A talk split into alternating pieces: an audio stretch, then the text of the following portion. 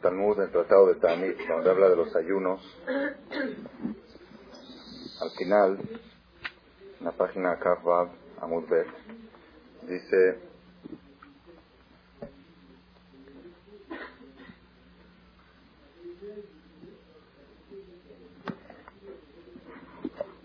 dice la Mishnah, cinco cosas trágicas acontecieron a nuestros padres en 17 de Tamuz y cinco cosas en Tisha A través de la historia sucedieron cinco cosas en Tisha En Shiva de Tamuz, 17 de Tamuz, ya, ya explicamos, se rompieron las tablas de la ley, ya explicamos la idea de que las tablas fueron regaladas, todo lo que es regalado se va rápido. Y otras cinco cosas. En Tisha sucedieron cinco cosas trágicas. Una es Nigzar alabotenu Shloi Ares fue decretado sobre nuestros padres que no entren en la tierra de Israel. Cuando los judíos estaban en el desierto, salieron de Egipto, deberían de entrar de inmediato a Israel. Mandaron los espías para ver por dónde entrar, llegaron los espías, hablaron mal de la tierra de Israel, toda la gente se puso a llorar porque dijeron que habían gigantes que, iban a morir en manos de ellos. Akadosh Baruj se enojó mucho y dijo, ustedes lloraron sin causa, entonces, esta noche va a ser una noche de lloro para siempre, con causa. Y se destruyó, eso es la primera desgracia. La segunda se destruyó el Betamigdash primero. Tercera se destruyó el Betamigdash segundo. Cuatro, Nilkedah Vitar fue destruida la ciudad de Vitar, que era una ciudad que quedó, eh, después de la guerra, quedó sin, sin destruir y luego se destruyó. Ben y en Jerusalén, donde era una ciudad muy santa, la usaron para arar, arar los campos y sembrar. Cinco cosas sucedieron en Tisha. Y dice la Mishnah, Mishenichnas Av Memaatim Besimcha. Desde que entra el mes de Av, se disminuye la alegría. Mishenichnas Av Memaatim Besimcha. Es una, una mitzvah desde que entra el mes de Ab disminuir la alegría. Por eso todos sabemos que el mes de Ab, desde Rosh Chodesh, que fue el viernes pasado, hay que tratar de evitar todo tipo de cosas alegres. Por supuesto, no hacemos bodas en ninguna comunidad del mundo.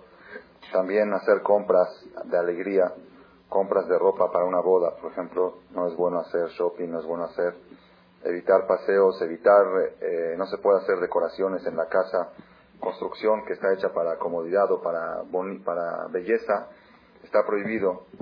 Solamente se puede hacer construcciones que están hechas para necesidad, no para comodidad. Todo este tipo, todo eso está incluido dentro de lo que dice la Mishnah, Memaatim Besimha, se disminuye la alegría. Desde que entra el mes de Av, se disminuye la alegría. Dice la Gemara después, después de tres hojas, la Gemara explica la Mishnah. Dice así, pongan atención.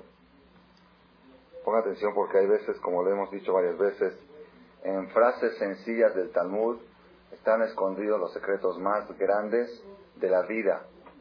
Aparentemente a veces estamos dando una conferencia de Tisha B'Av, pero al final se van a dar cuenta que esta conferencia, la persona que sabe vivir con este concepto que vamos a desarrollar hoy, y la persona que no sabe este concepto, la diferencia del tipo de vida, del estilo de vida es cielo a tierra. Es otro estilo de vida totalmente. A mí una persona me ha dicho el año pasado que esta conferencia le ha cambiado su vida. Su filosofía, no, su forma de conducir, sino su forma de dirigirse a los acontecimientos de la vida. Por eso vale la pena repetir, como está escrito en la Gemara, que siempre cuando se repite algo se aprende algo nuevo. No siempre es repetición exacta. Dice la Gemara en Tanit, Kaftet, dice así, Ama Rabiudá Beré de Rabshmuel Barshelat Mishme de Rab. Dijo Rabiudá, hijo de Rabshmuel, hijo de Shelat, en nombre de su maestro Rab.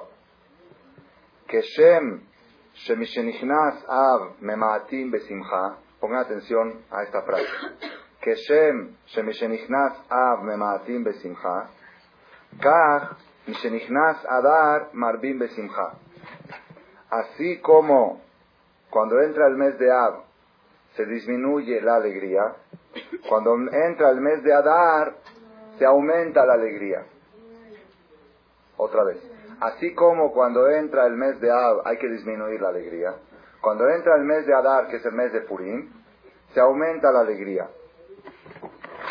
Amara papá, dijo papá Hilkach, por eso, Bar Israel, un judío de Itle Dina que tiene un juicio con el Goy, Lishtamit Mine Beab, que se safe de él en el mes de Ab, de Rea Mazale, porque tiene mala suerte el judío frente al Goy en el mes de Ab, Belintzen que lo postergue para otra fecha, pero no en la fecha de Ab no es bueno hacer pleitos con Goy, el que tiene problemas de demandas o de inquilinos o de dueños de alquileres o de igires, ¿sí? No hay que hacer problemas con el Goy en estos días, porque son días que la suerte del Goy está, estamos, como me dijo ayer una persona muy bien dicho, estamos bajos de defensas. Cuando uno está bajo de defensas, cualquier enfermedad se puede contagiar. En estos días los judíos estamos bajos de defensas. Por eso hay que zafarse de problemas con el Goy en estos días. La pregunta que yo voy a exponer aquí, la primera pregunta esta noche. Estamos hablando en el Talmud, Masejet Ta'anit. Masejet Ta'anit habla de ayunos. Y hay otra Gemara que es Masejet Megillah. Masejet Megillah habla de Purim, todo el tema de Megillah, Esther, de Purim. ¿Por qué en Masejet Ta'anit me tienen que enseñar a mí que en Purim, cuando entra el mes de Adar, hay que aumentar la alegría? Ese no es el tema. El tema del tratado del Talmud es que cuando entra el mes de Ab hay que disminuir la alegría. Ok, ¿para qué me tienes que decir lo que corresponde al mes de Purim, que eso hay otro tratado en el Talmud para eso. ¿Cómo metes, cómo mezclas aquí algo alegre con una fecha triste? Es primera pregunta. Segunda pregunta de la noche. ¿Qué quiere decir que Shem Shemishenichnas Ab, así como cuando entra el mes de Ab se disminuye la alegría, así también cuando entra el Adar se aumenta la alegría? ¿Qué, qué quisiera así como? Que Shem. Tenía que haber dicho, tenemos dos mitzvot. Una mitzvah cuando entra el mes de Ab, disminuir. Y otra mitzvah cuando entra el mes de Adar, aumentar. Ok, son dos mitzvot. No, no son dos mitzvot. Están relacionadas. Que Shem, así como cuando entra un mes, es la segunda pregunta de la noche de hoy. No, la primera fue, ¿por qué en el tratado de Tanit hablan de, de alegrías y aquí estamos hablando de ayunos y de tristeza? ¿Qué nos tienen que enseñar una alajá de Purim en el Tratado de? La segunda pregunta, ¿por qué? Ok, vamos a suponer que hay alguna causa que la quieren meter en este Talmud, pero ¿por qué la relacionan? O sea, así como una, así también la otra. ¿Por qué están relacionadas las dos? ¿Qué relación tienen estas dos?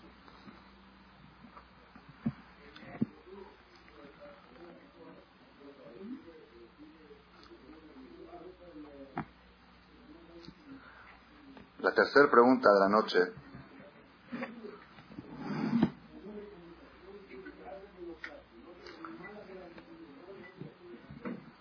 ¿Cómo es posible que una persona esté llorando y enlutándose por un suceso que sucedió hace más de 1900 años? Es una pregunta muy fuerte, muy fuerte. Es una pregunta intelectual y sentimental. Intelectual porque no tiene lógica. Y sentimental, ¿cómo puedes tú sentir un sentimiento por algo, ¿cómo te pueden obligar a sentir un sentimiento por algo que ni siquiera lo has visto, ni siquiera lo has conocido, ni siquiera sabe de qué se trata? La destrucción del Bet Amigdash. ¿Alguien de nosotros conoció Bet Amigdash? No. ¿Alguien de nosotros tiene una imaginación lo que era Bet Amigdash? Tampoco.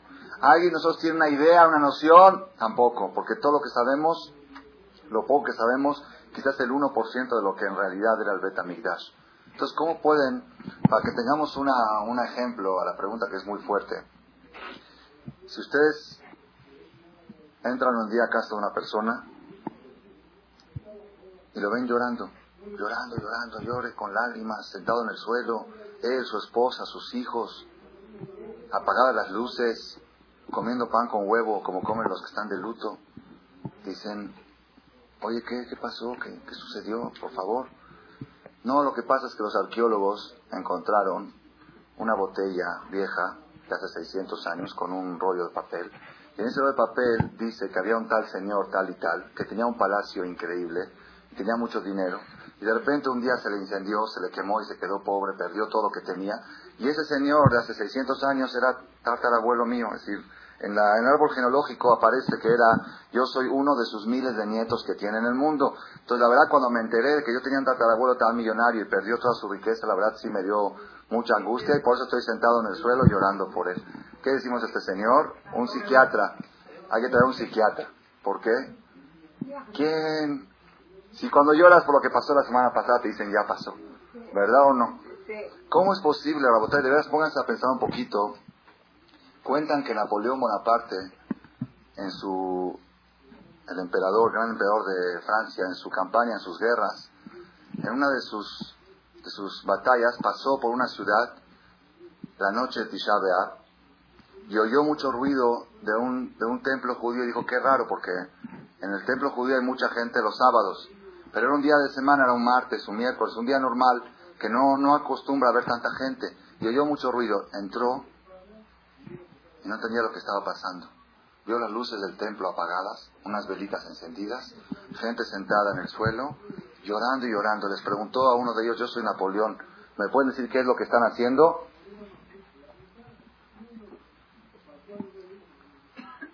¿Me pueden decir qué es lo que están haciendo? Dicen, sí, estamos llorando la destrucción del Bet ¿Qué es eso? Le contaron que los judíos teníamos un templo en Jerusalén y entraron los romanos, el imperio romano. Cuando Napoleón oyó esto, dijo, este pueblo seguro tiene futuro.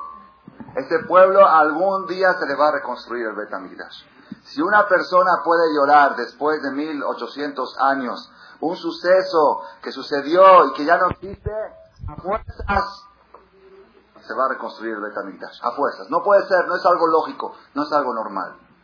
Pero otra vez, oh, él se impresionó mucho Napoleón. ¿Cómo puede un pueblo conservar en sentimiento vivo sucesos que tan lejanos? Pero otra vez vuelve la pregunta, ¿cuál es la idea? ¿Cuál es la idea de llorar la destrucción del Betamigdash?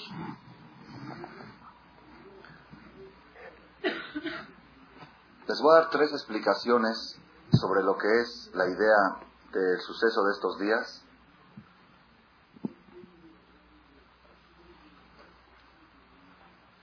Como estoy viendo que hay público que estuvo ayer en la conferencia, entonces voy a tener que desviar el tema y concentrarlo en otro de, en otro de los puntos. Pongan atención. Pongan atención. Ojalá.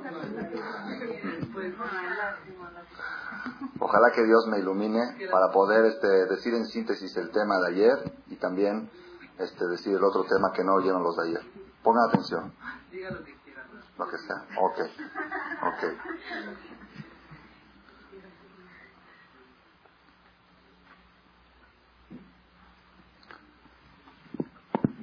Un papá que su hijo hace una travesura, una travesura grave. Hay travesuras que se pueden, se pueden pasar de, por alto, se puede darle un castigo pequeño, llamar la atención.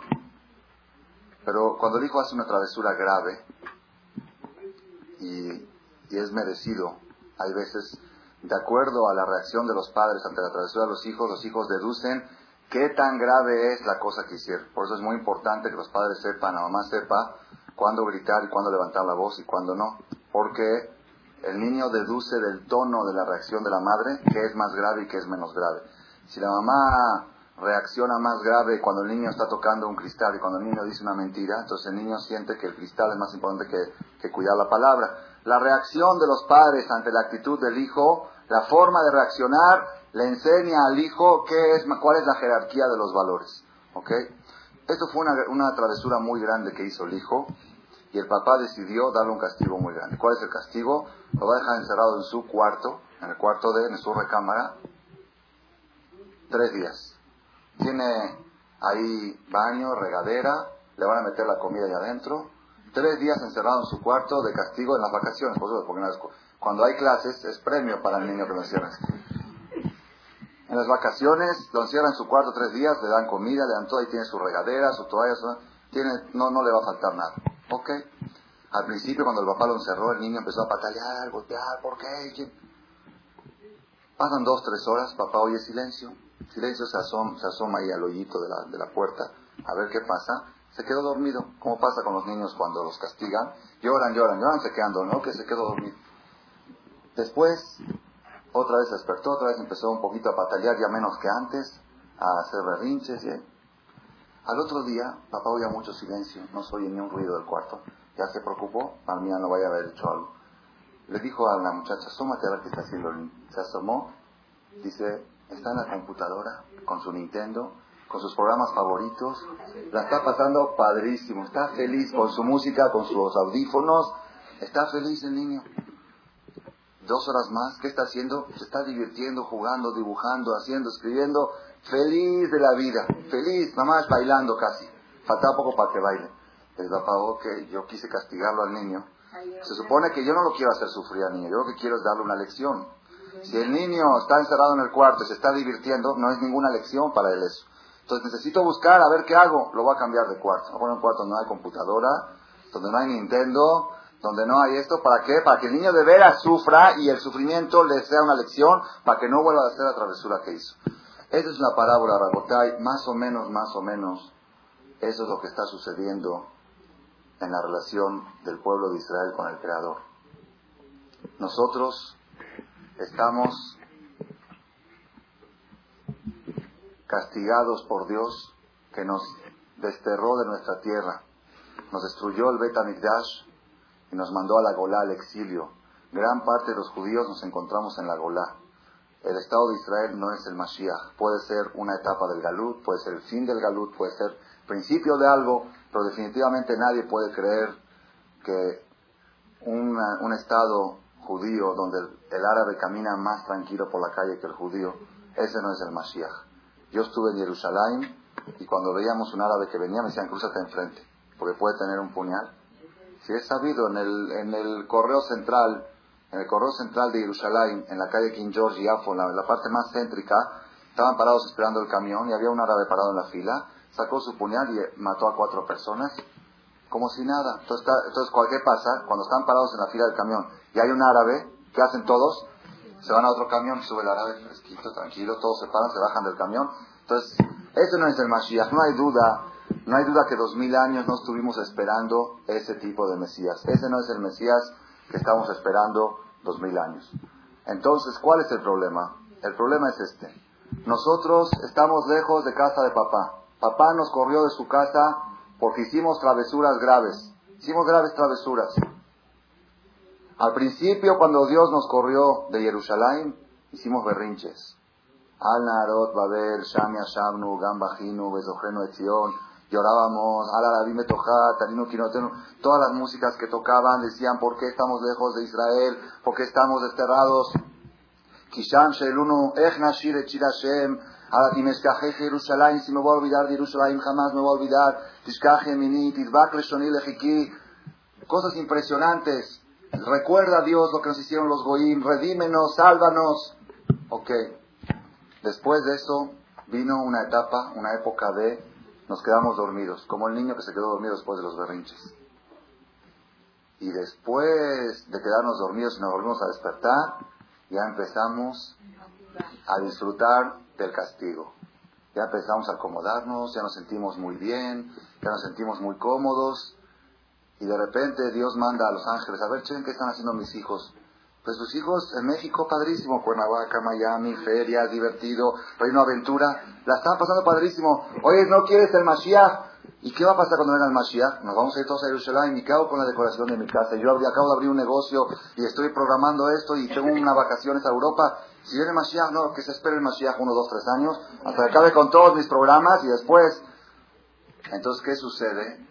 Lo peor que puede haber para un papá es cuando corre al hijo de su casa y le cuentan al padre que el hijo ya encontró otro padre, se siente cómodo en otra casa. Ya está demasiado cómodo. Ya ni siquiera quiere regresar a su casa. Eso es lo más grave que puede suceder. Entonces, ¿qué hace el papá cuando llega a esta situación? Dice, no, no, le voy a cambiar de penitencia. Esto ya no es una penitencia. Si yo todo lo que quiero, ¿acaso Dios quiere que suframos? ¿Acaso Hashem quiere castigarnos? ¿Acaso Hashem quiere que, estemos dolidos? No. Hashem quiere que aprendamos una lección. ¿Cómo vas a aprender una lección de un galut? Un galut que la estamos pasando bien. Como cuentan, hay un, cuento, es un poco chistoso, pero cuentan de que un, un rabino en Europa aparte de ser rabino, también era muy rico, tenía fábricas. Tenía como 5.000 empleados en su fábrica. Entonces un día un empleado estaba cargando, un empleado Goy estaba cargando la mercancía para depositarla en el camión o donde sea. Y el rabino oyó que el Goy decía, ojalá que ya venga el Mesías, ojalá que ya venga el Mesías, ojalá que venga el Mesías. Decía, que venga el Mashiach, que venga el Mashiach. El Goy pedía que venga el Mashiach. Se acercó el rabino. Dijo, a ¿me puedes explicar qué, qué interés tienes tú en el Mashiach o qué? Dice, sí, ustedes dicen que ustedes están en Galut, ¿verdad? Y nosotros estamos en Mashiach. Entonces, si Galut es ser dueño y el otro es empleado, entonces yo quiero que venga el Mashiach para ver si yo voy a ser dueño ustedes van a ser mis empleados. Eso es Galut. Galut es que un judío maneja a miles de empleados. Lo que, el problema que sucede cuando la penitencia se transforma en diversión, ya se hace divertido y a uno le empieza a gustar el castigo, entonces viene Dios y dice, Rabotai, el problema, el problema más grave de nosotros, estábamos en Babilonia, en Babilonia estuvieron los judíos mil años, hubo yeshivot, de las mejores yeshivot, todo el Talmud fue hecho en Babilonia. Pero después de mil años de estar en Babilonia, desde la destrucción, les voy a decir un poquito de historia, cronología, para memorizar un poco. El pueblo judío salió de Egipto en el año 2448. Después de aproximadamente 400 años, el rey Salomón construyó el Bet el primer Bet Después de 410 años, el imperio caldeo, a cargo de Nebuchadnezzar Arashá, destruyó el primer Betamigdash y exilió a los judíos a Babilonia. Estuvimos 70 años en Babilonia, ahí sucedió el milagro de, de Purim. El milagro de Purim sucedió en el Galut Babel. Nada más que los persas tomaron el poder, el imperio persa tomó el poder de los caldeos, de los babilonios, y estábamos ya en poder de los persas. Al final del Galut Babel sucedió el milagro de Purim. Después de eso, el rey Koresh autorizó la reconstrucción del segundo Betamigdash por medio de quién? ¿Quién construyó el segundo Betamigdash? Ezra Sofer.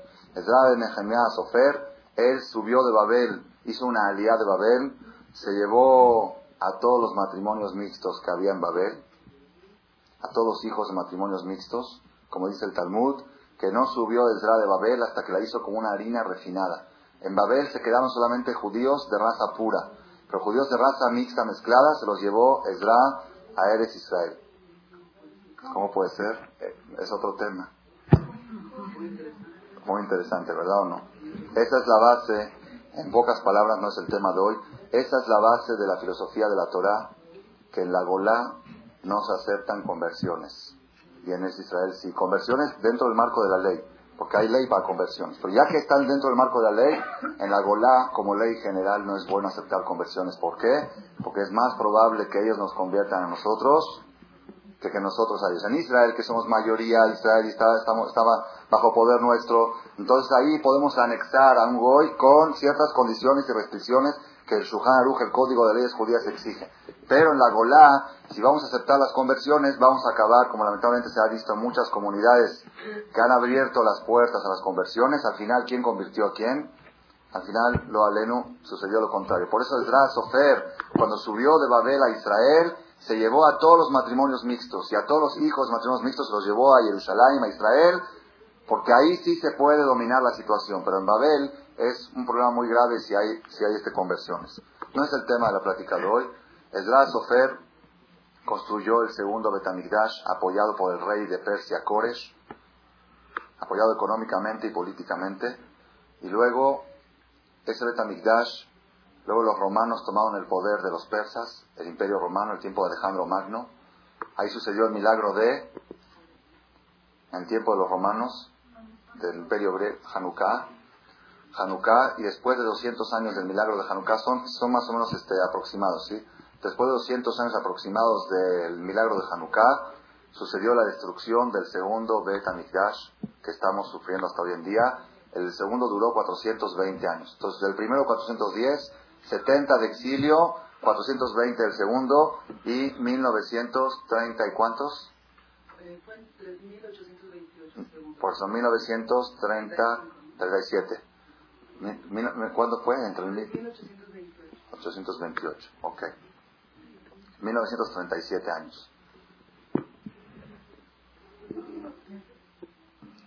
Desde que se destruyó el segundo Betamigdash.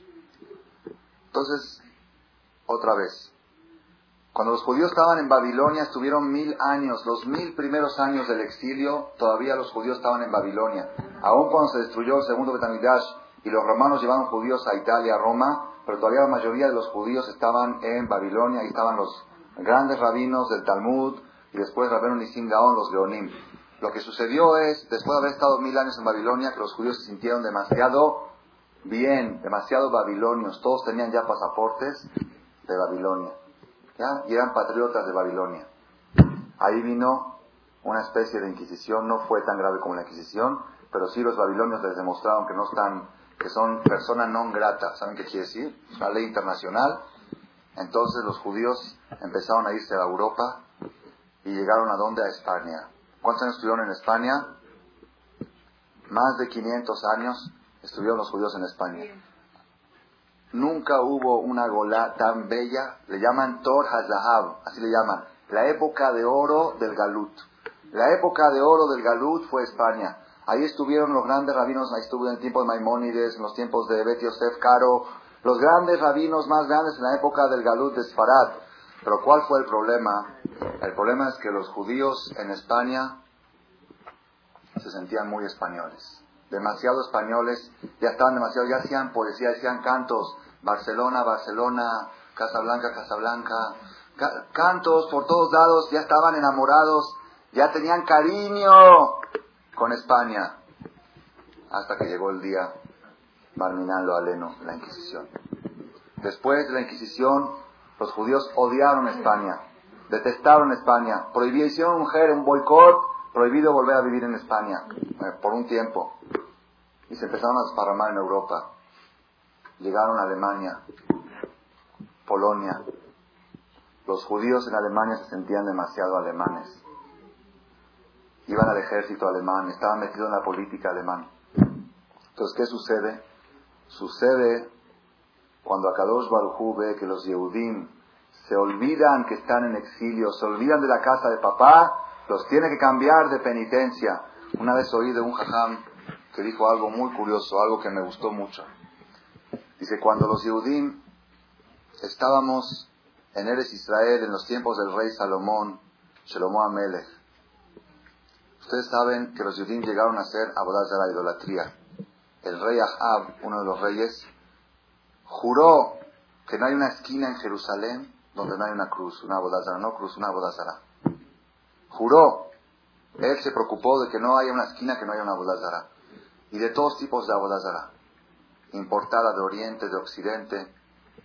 Entonces un, un rab lo analizó así. Se los Yehudim, cuando estábamos en Eres Israel, teníamos todo servido. Todo servido, todo, todo. No se puede imaginar uno lo que era eso el imperio, la potencia del rey Salomón.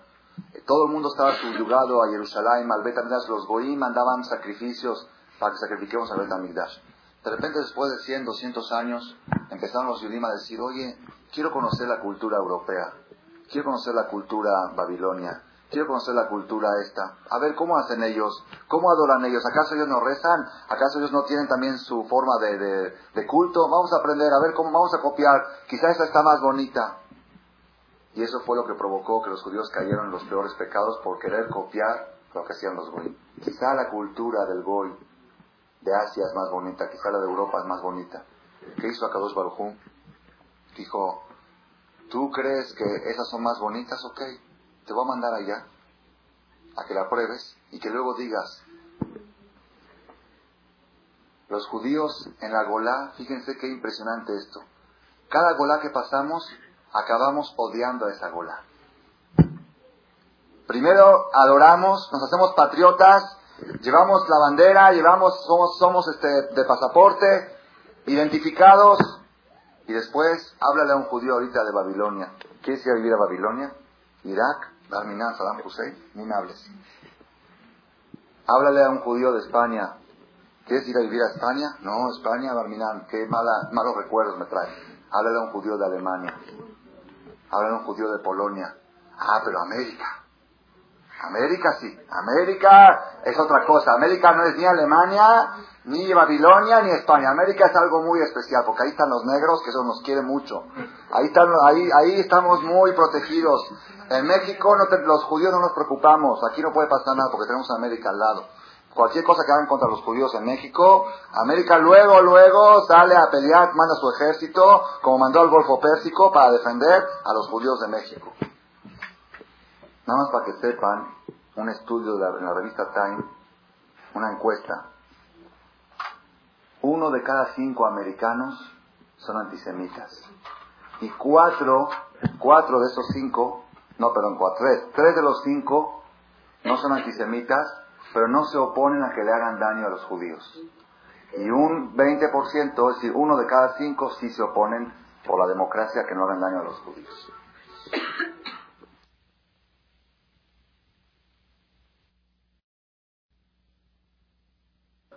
América, último galut. ¿Por qué? Así explicó este rabino, me gustó la forma de explicar por qué. Dios quiere que probemos todos los países del mundo y que lleguemos a la conclusión, no hay ninguno igual que eres Israel, no hay ninguno igual que Jerusalén, no hay ningún goy que podemos confiar en él, no hay ninguna cultura goy que pueda competir con la cultura judía. Cuando lleguemos a esa conclusión, va a venir el Mashiach. Pero mientras estemos todavía pensando y dudando, como he asistido a una conferencia en un templo de 500 personas, había en esa conferencia, ¿cuál era el tema de la conferencia? ¿Qué somos? ¿Judíos mexicanos o mexicanos judíos? Y había un rabino y un director de una escuela judía y un directivo de una comunidad y un psicólogo judío que estaban dando sus puntos de vista. Cuando llegó el turno del rabino, todos le daban vuelta a la cosa.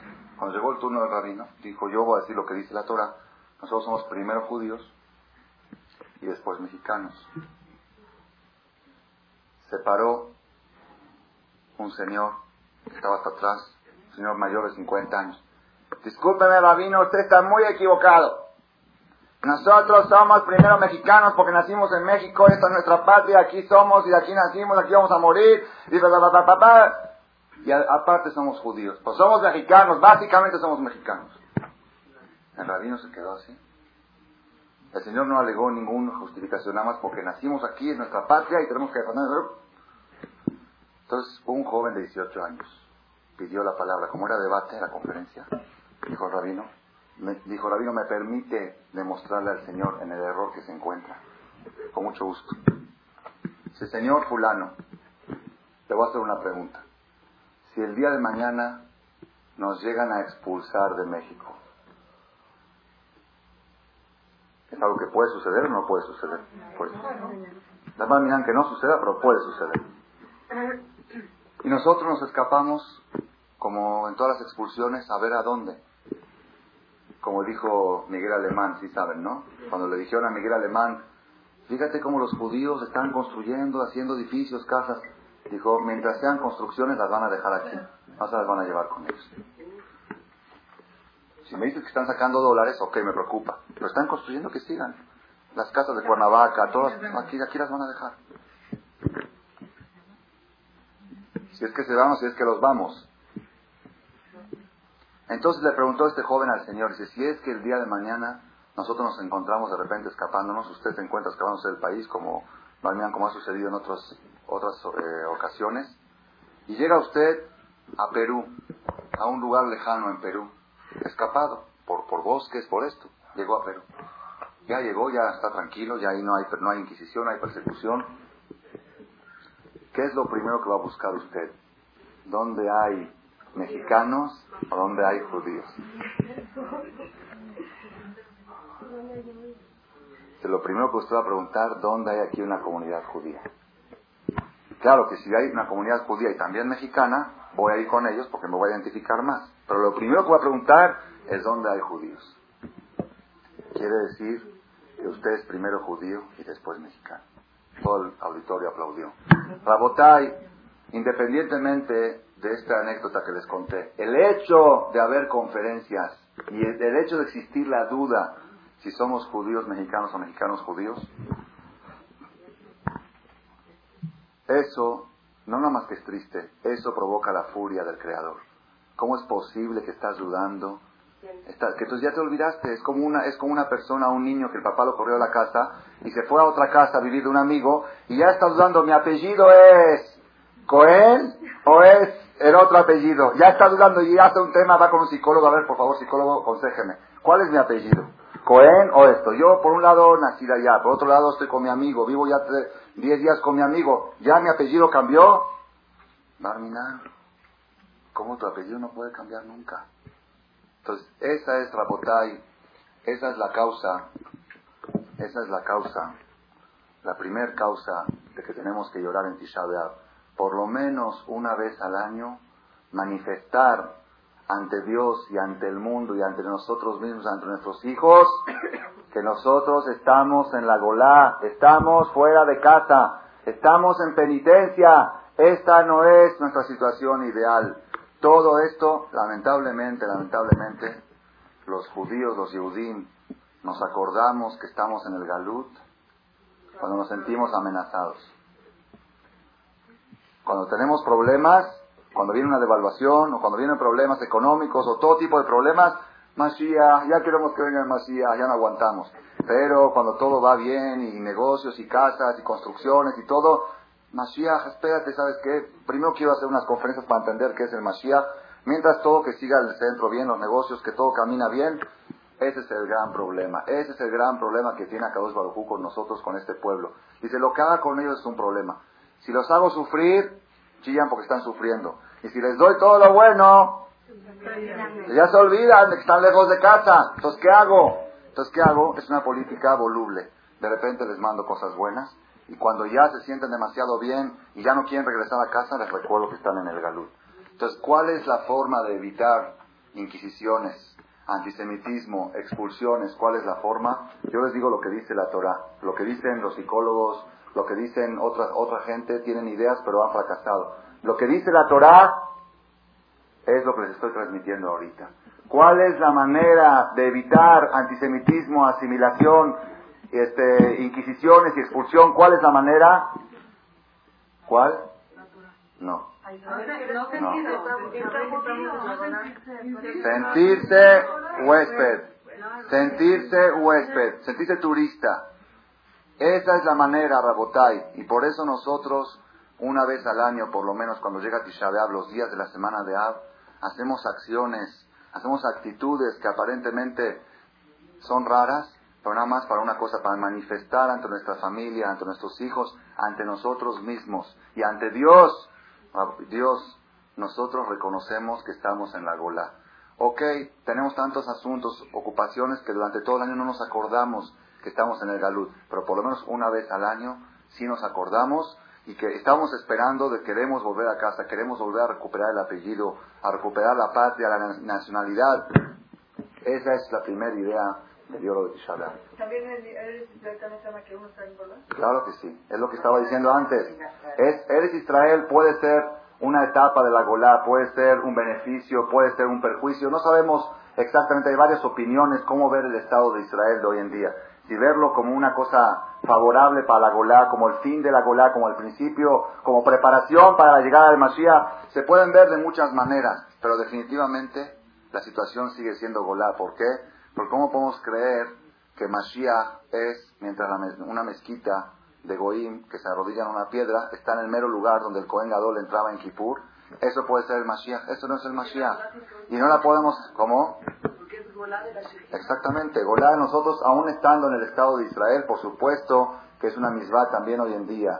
Es una misbah de cada yehudí que tiene posibilidad de vivir en Eres Israel. Cada yudí que tiene la posibilidad de hacerlo y no lo hace, no es algo muy bueno. El yudí tiene que vivir en Eres Israel. Es su lugar natural para demostrar por lo mismo, para demostrar la nostalgia. Pero aún estando dentro de Eres Israel, todavía estamos en la Golá porque no está construido el Bet HaMikdash. Y aunque se junten todos los arquitectos judíos del mundo y quieran construir el Bet HaMikdash, ¿lo pueden construir o no? ¿Ah? ¿Sí lo pueden construir? ¿Y ya? ¿Y ya llegó el Mashiach? Ah, por eso digo, ah, muy bien, es lo que quería llegar. aunque construyan, no es, no es piedras, todos arquitectos judíos del mundo que han hecho, pueden construir un templo, no es problema, pero se va a llamar otro nombre, no se va a llamar Betamikdash, se, se puede llamar lo que sea, centro cultural judío, centro social, Merkaz Keilatí, Merkaz Hebrati, todo menos Betamikdash. Betamikdash es algo muy espiritual, que depende también de lo material, pero tiene que venir únicamente David Amelech, un descendiente de David Amelech Mashiach, para poder construir el Bet Y además, aunque quieran hoy en día todos los arquitectos del mundo construirlo, no pueden. Porque está la mezquita de No la pueden quitar y no la pueden destruir. No la pueden destruir. No, Hashem sabe, Hashem sabe. Hay, muchas cosas que no sabemos. Hay muchas cosas que no sabemos qué van a suceder cuando venga el Mashiach. ¿Ok? Pero lo, lo más importante, Rabotai, lo más importante, yo les voy a decir un secreto muy grande, muy, pero muy grande, que de veras, de veras, vale la pena asimilarlo y transmitirlo a quien puedan, a quien puedan y a quien quieran. Pongan atención.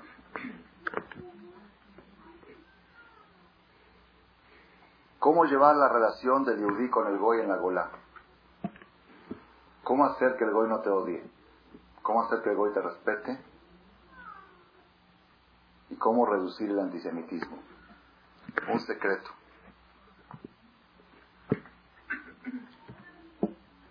Si tú te diriges al Goy como un anfitrión, él te va a tratar como un huésped. Si tú te empieza a creer dueño de casa, el goy te va a correr. Es algo natural. Hace dos, tres meses llegó una persona a pedirme un consejo. ¿Cuál es el problema? Recibió a una huésped en su casa, una señora o alguien que no tenía dónde, dónde estar, y le dijeron que es una misbah, que la reciba, no tiene dónde estar, la recibió en su casa. Es un señor casado con hijos. Esa señora, estando en la casa, ¿sí? al principio venía todo bien, así con pena, hasta de huésped. Después de una semana, ¿sí? ya empieza a abrir el refri, agarra cosas sin pedir permiso, sin preguntar, ok, ok. Luego así, luego está la dueña de casa lavándose las manos, y la señora dice, salte que estoy apurada, y se lava ahí antes las manos. Y luego así, y luego va y le compra regalos y le trae a los niños regalos. la, huésped le trae. Ya, ya está siendo de papá, de mamá, de dueño de casa, de todo. Vino a decirme qué hago, la tengo que correr de mi casa, cómo le hago, se puede, no se puede, es haram, no quiero tener el haram ese en mi corazón. Vino a pedir un consejo. Rabotai, por Salón Bay, le dije, ahorita mismo vas y la de tu casa. Ah, pero ¿qué hay? Arhansat Orjim. Arhansat Orjim es una cosa. Pero no Arhansat Baalabait. No meter a tu casa, huésped, no meter un dueño a tu casa. ¿Y qué hago? Le dije, llévala a un hotel, págale dos semanas de hotel, ¿sí? Y después, Hashem que Dios le ayude. ¿Qué quiere decir esto, Rabotai? Pongan atención. Es algo muy natural y muy lógico. Si tú entras a una casa y te sientes huésped y te comportas como huésped y cada vez que vas a hacer algo, permiso, gracias, y cuando te están lavando las manos y ves que viene el dueño de casa y dices, disculpe, usted está antes, no, no, no, tú eres... Esas son las relaciones correctas que puede suceder entre el y el Goy para que nunca haya problemas. ¿Cuándo empieza el problema? ¿Cuándo empieza el problema? Cuando el Yehudí se empieza a sentir demasiado mexicano. Ahí empieza el problema. Yo les he contado, no sé si en esta ocasión a este grupo o en otro grupo, Mikol Melameda Iskalti, dijo, dijo David Amélez, de todos los que me enseñan aprendí. También de los taxistas se puede aprender. Los taxistas son los que más saben. ¿Saben por qué? Porque llevan a todo tipo de gente y oyen todo tipo de ideas si tú le preguntas a los taxistas cuánta gente este año se fue de vacaciones fuera de México y cuántos te dicen, el 30%, el 40% subió, bajó, están al pendiente de todo. Entonces un día estaba platicando con un taxista y me dice, me dice, ¿y usted de dónde es? Entonces le dije rápido, le dije, yo nací en Argentina, a los 15 años me fui a Israel, estudié 10 años en Israel, luego vine a México, me casé con una mexicana y tengo cinco hijos mexicanos. Dice, ¿a poco ustedes los judíos se pueden casar con mexicanas? Así me contestó. Le dije, bueno, me refiero con una judía mexicana. Ah, entonces con una judía, no con una mexicana. tiene razón. Me enseñó, por eso digo, de come la ¿Cómo te casaste con una mexicana? Ustedes no son mexicanos, ustedes son judíos. Así los quiere ver el Goy. Si, si, tú te comportas como judío y eres el extranjero y eres el turista y eres el huésped, ok, yo te voy a tratar como anfitrión. Pero si tú de repente ya te vistes como yo y comes lo que yo como, cuando llegamos aquí de Halab, nosotros comíamos mehshi ma'ude, los ashkenazim comían chunt y kefir fish, y los eh, mexicanos comen chilaquiles y, y este. Desde que nosotros ya comemos lo que ellos comen, ¿ok? Y adoptamos sus ideas. Y a donde van, nos ven, al cine que van ellos vamos nosotros, al teatro que van ellos vamos nosotros, a, a, las ferias ahí los ves. ¿Dónde ves? Nada más los ves. Los ves atropellando. Entonces, ¿qué está pasando? ¿Saben cómo debería ser la ashkafá? Yo les digo lo que dice la Torah, lo que es la realidad. Le voy a decir cuál es la ashkafá. Estás en una feria, no en estos días, porque estos días no es bueno ir a ferias, no es momento para ir a ferias estos días. Estás en una feria y en una cola para los coches chocadores para meter a los niños ahí. Y atrás hay un gol. Favor. Yo soy huésped. ¿Cómo yo voy a estar adelante de Esa es la relación. ¿Nunca vas a subir? Pues ¿quién dijo que vayas a la feria? No vayas. Ve al deportivo, hay lugares religiosos, hay lugares judíos para ir. Si vas con el gol, te comportas como un huésped. Esa es la conducta de un huésped. ¿Estás por la calle con el coche? ¿Sí? Pasa porque yo soy judío y él es goy, él es mexicano. Yo no soy mexicano. Yo soy mexicano. Ah, yo tengo tres generaciones en México, tres generaciones o cuatro generaciones o diez generaciones o veinte generaciones. El goy nos quiere ver siempre como huéspedes, como turistas. Ustedes son judíos. Y se terminó. En la casa. Si una persona igual va a la feria a Orlando, a Miami, es un huésped también. No, ahí son todos huéspedes. Ahí, ahí todos son huéspedes. Ok. Ahí son todos huéspedes. ¿Cómo? ¿Cómo? No, para ahí la mayoría son gringos. No sé cómo es el sistema. Yo, Baruch Hashem, no he ido nunca ahí. Pero yo creo que vienen de todo el mundo. Yo creo que vienen de todo el mundo ahí, ¿no? De todo el mundo están ahí. La mayoría... Ok. Ok. Rabotai. Simbólico. Lamentablemente tengo que reconocer que es simbólico porque en la práctica nadie lo puede aplicar. Sí tiene razón. Si yo voy a la feria con mis hijos, no lo hago, la verdad, no lo hago. Yo trato de no ir a la feria, es lo que trato de hacer. Pero si ya voy, ¿cómo? En la cola de un banco.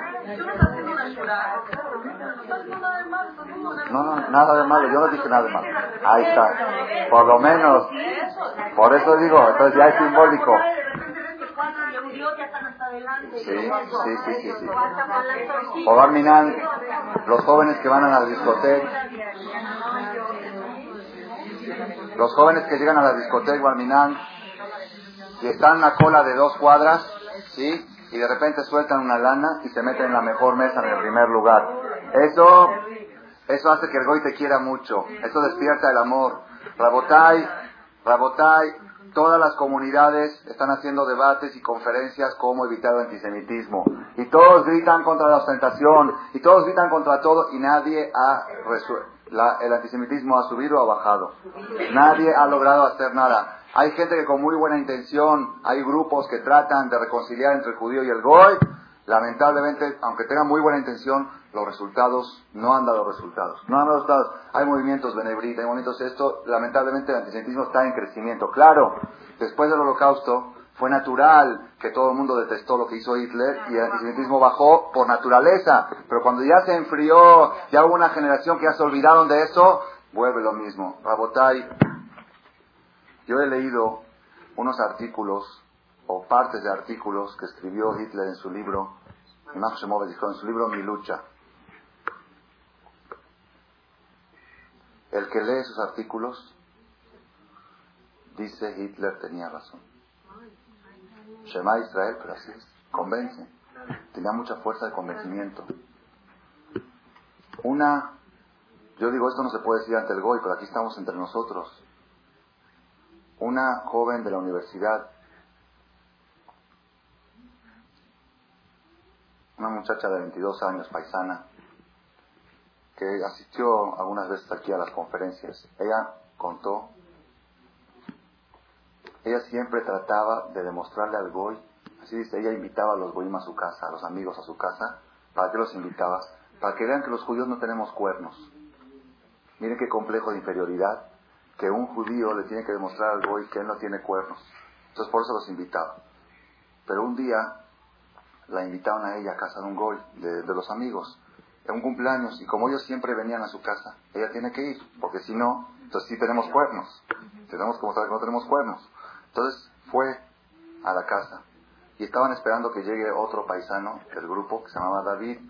Entonces el niño, el niño, un niño de 12 años ahí de la casa, le dice a su hermana, ¿por qué ya no empiezan la fiesta, el cumpleaños? Ya empiecen, ¿a quién esperan? No, es que no ha llegado David. ¿Quién es David? Ese judío, judíos no quiero en mi casa, odio a los judíos. Se cállate que fulana también es judía. Y ella se sintió malísimo, nos contó. Y luego se enteró que el papá es antisemita y que los hermanos son antisemitas. Y ella estaba invitándolos para... Pero ¿qué es lo peor? Un día, llegó su papá aquí, un día desesperado, la niña estaba deprimida y angustiada. Una jovencita, ya está casada ahorita. Llegó toda angustiada, la niña estaba angustiada, me contó el papá que dio una conferencia en la universidad, un conferencista de 70, 80 años mayor de edad, dio una conferencia a toda la universidad, a todo el alumnado, sobre el tema de la Segunda Guerra Mundial. Y se paró en la conferencia el señor y dijo, Hitler mató 6 millones de judíos porque se querían adueñar del país. Así dijo en la universidad. Ella se sintió, ella se sintió muy, muy mal. Se paró y dijo, me da vergüenza de estar en una universidad que un profesor ¿sí? agarra un crimen, uno de los crímenes más grandes de la historia y lo pone con un, punto de vista político. Pues claro, si alguien se quiere adueñar de mi casa, pues lo corro. O lo, no sé lo que le hago. Se paró y se salió de la conferencia, pero estaba angustiada. ¿Por qué estaba angustiada? Todo lo que estuvo luchando ella cinco o seis años para demostrar que nosotros podemos convivir juntos, de repente vino un viejito de 70 años, un conferencista, y le dio dos cachetadas. Rabotai, en su libro Mi lucha, dice Hitler que el comunismo fue fundado por judíos como un medio para hacer pobres a todo el mundo y ellos quedarse con el dinero.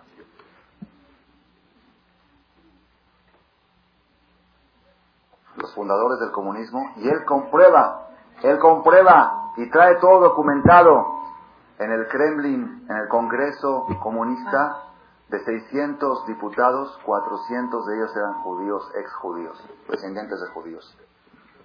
Todo el comunismo es una falsedad, es una manera de hacer pobre a la gente para hacerse ricos los de arriba. ¿Quiénes son los de arriba? Los judíos. Por eso estaba tanto en contra del comunismo. Rabotay, esta filosofía que estamos diciendo ahora se aplica en toda la historia.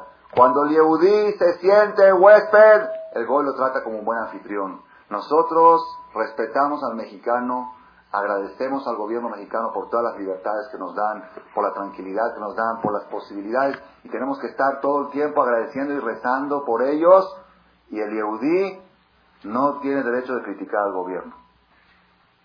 No tiene derecho. Así dice Pirkei. Los goyim los taxistas que hablen mal del gobierno. Nosotros, no en nuestro país. Si estás en un anfitrión, si tú estás en casa de un, de un este, estás invitado en una casa y te pones a decir que esta señora no cocina bien, y esta señora no sabe hacer y la otra lo hace mejor, entonces ¿sabes qué? Mejor vete a otra casa. El Yehudí, el los hijos, los familiares en la casa pueden decir, la comida de mamá no me gusta. Ok, tienen derecho, queremos comida más rica. El invitado no puede criticar la conducta del anfitrión. Esa es, y todas esas cosas, Rabotá, y así es, cuando nuestros padres nuestros abuelos llegaron aquí a México o a Argentina, de Jala, escapados de la Primera Guerra Mundial, de la Segunda, no abrían la boca, así estaban. No, yo no me meto en la política, yo no quiero saber nada, yo nada más quiero mi panzá, mi trabajo, mi vida, mis hijos, nada, nada. Desde el momento que el judío empieza a opinar en la política, empieza a criticar, ya se siente dueño. Ya te sientes dueño, ya estás amenazado, ya estás en un problema muy grave. Cuando llega Tisha B'Av, uno de los propósitos más importantes de Tisha B'Av, ¿cuál es? Es manifestar ante nosotros, ante nuestros hijos, ante nuestras familiares, ante toda la comunidad, nosotros somos huéspedes. Estamos en el Galut, aunque tenemos ya tres, cuatro generaciones, en España tenían 20 generaciones, y en Babilonia 50, y en Alemania 30. Sin embargo, es Galut, no deja de ser Galut. Mashiach únicamente es cuando nosotros repongamos, pongan atención, voy a decir, ya no hay tiempo lamentablemente para decir la conferencia de ayer. El que quiera saber este, el tema de la conferencia de ayer, que está muy interesante sobre Tisha B'Av, el tema se llama tiempos para reír y tiempos para llorar. Es muy importante porque la persona, la persona que llora cuando hay que llorar, entonces agota toda su angustia, todas sus lágrimas, las agota ahí y aunque quiera llorar durante el año ya no tiene lágrimas, ya las agotó. Dios creó la angustia para estos días. Estos son los días donde hay que desahogar toda la angustia. Y lamentablemente, Eliezer Ará se encarga de qué, le voy a decir de qué. ¿Vieron cómo estaba lloviendo la semana pasada? ¿Vieron la semana antepasada? Mañana, tarde, noche.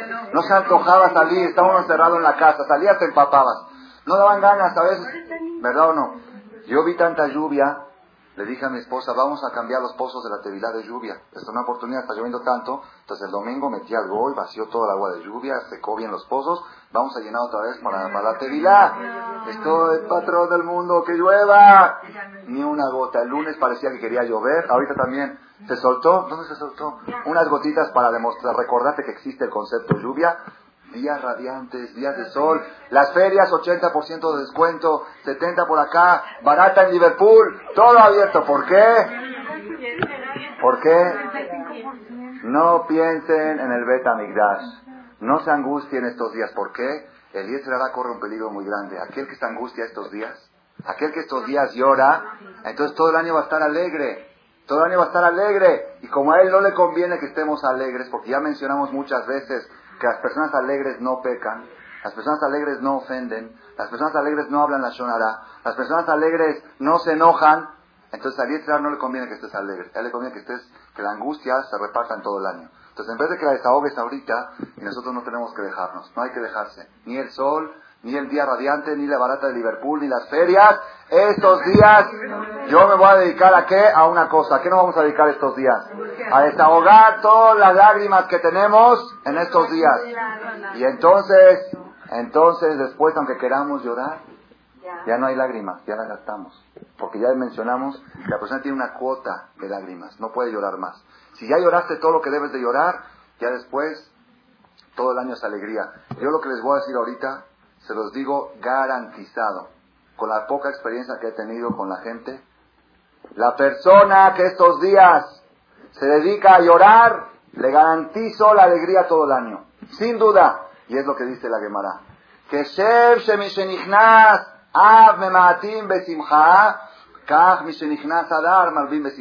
Así como desde que entra el mes de Av se disminuye la alegría, cuando entra el mes de Adar, se aumenta la alegría. ¿Qué quiere decir? De la misma manera que tú te angustias estos días, en esa proporción vas a estar alegre cuando tengas que estar alegre. Es lo que dijo el rey Salomón, tiempos para reír y tiempos para llorar. Si tú, si tú, fíjense que el rey Salomón dijo primero para llorar y después para reír. Así dijo el rey Salomón, no dijo tiempos para reír.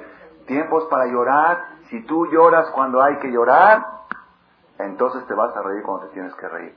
El año pasado, con esto voy a terminar, el año pasado, Eliezer Ará se encargó de que los judíos no lloremos. ¿Qué hizo? Metió el mundial. Ah. El mundial.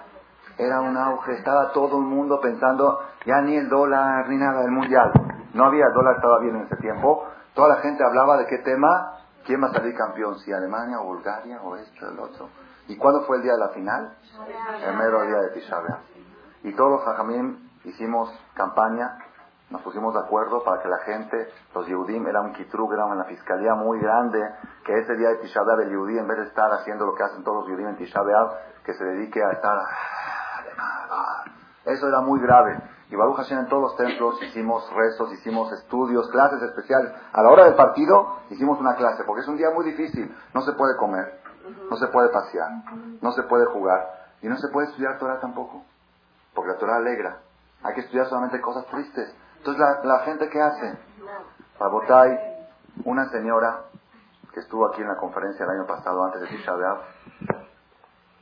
y di la conferencia de tiempos para reír, tiempos para llorar, que el que llora agota sus lágrimas. Esa señora, su marido, trabaja, va mucho a Panamá a trabajar. Y no sé si ustedes se acuerdan que el otro día de Tisha sucedió un accidente muy... el avión de Panamá. El marido viajaba siempre en ese vuelo, en esa hora, diario. Todos los días iba a Colón y viajaba en ese vuelo. Y ella no sé por qué le habló y le dijo, ya te extraño, quiero que regreses. No, déjame dos días más, tengo trabajo. Ya te extraño, quiero que regreses. En ese mismo día, en vez de estar viajando a Colón, estaba viajando a México el marido. Me habló la señora después de dos días por teléfono y me dice, jajam, ¿qué cree?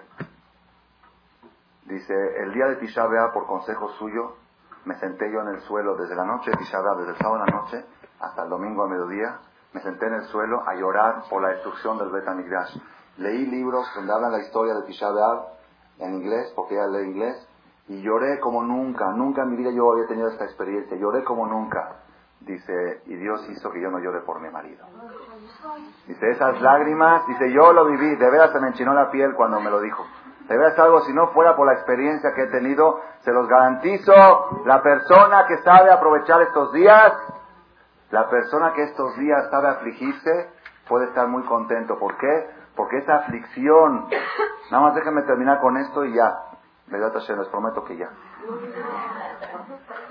Dicen los Hasidim, desde que entra el mes de Av, Memahatim, hay que disminuir muchas cosas. Disminuir paseos, disminuir viajes, disminuir compras, disminuir decoraciones. Memahatim, pero todo eso hay que hacerlo con alegría, de simja. Memahatim, de simja. Todas las obras de bien, todas las misbot, hay que hacerlas con simja. Dicen los Hatim, llorar en Tisha es una misbah. También hay que llorar con alegría. ¿Qué es eso? ¿Teatro? ¿Llorar con alegría? Oh, lloró, estoy alegre. ¿Saben por qué, Rabotai? Aquel que logra llorar en Tisha puede estar muy alegre porque ya agotó, agotó toda su angustia ahí, desahogó toda su angustia ahí. Y aquel que no llora en Tisha de repente, cuando llega Simchat Torah, vente al clic, van a bailar. No, es que me dan ganas de llorar. ¿Qué pasa? No sé por qué, ¿qué tienes?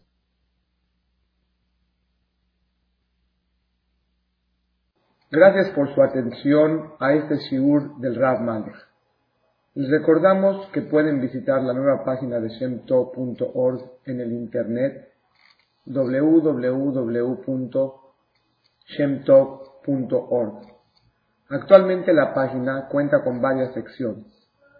Noticias sobre las actividades del Shem Tov a nivel mundial, escuchar o bajar las últimas conferencias del Rav Malek, escuchar o bajar la alhaja del día, imprimir o estudiar desde su computadora la perashá de las semanas, estudio diario de Gemara, Daf Yomi en español, sincronizar su iPod con podcast, un manual para crear su propio CD de las conferencias que existen en la red, adquirir libros con entregas internacionales con la metodología del Rav Malek de español, fonética y hebreo simultáneamente, así como ubicar las ciudades en donde se reparten CDs a nivel mundial. Es que la misbot y muchas gracias.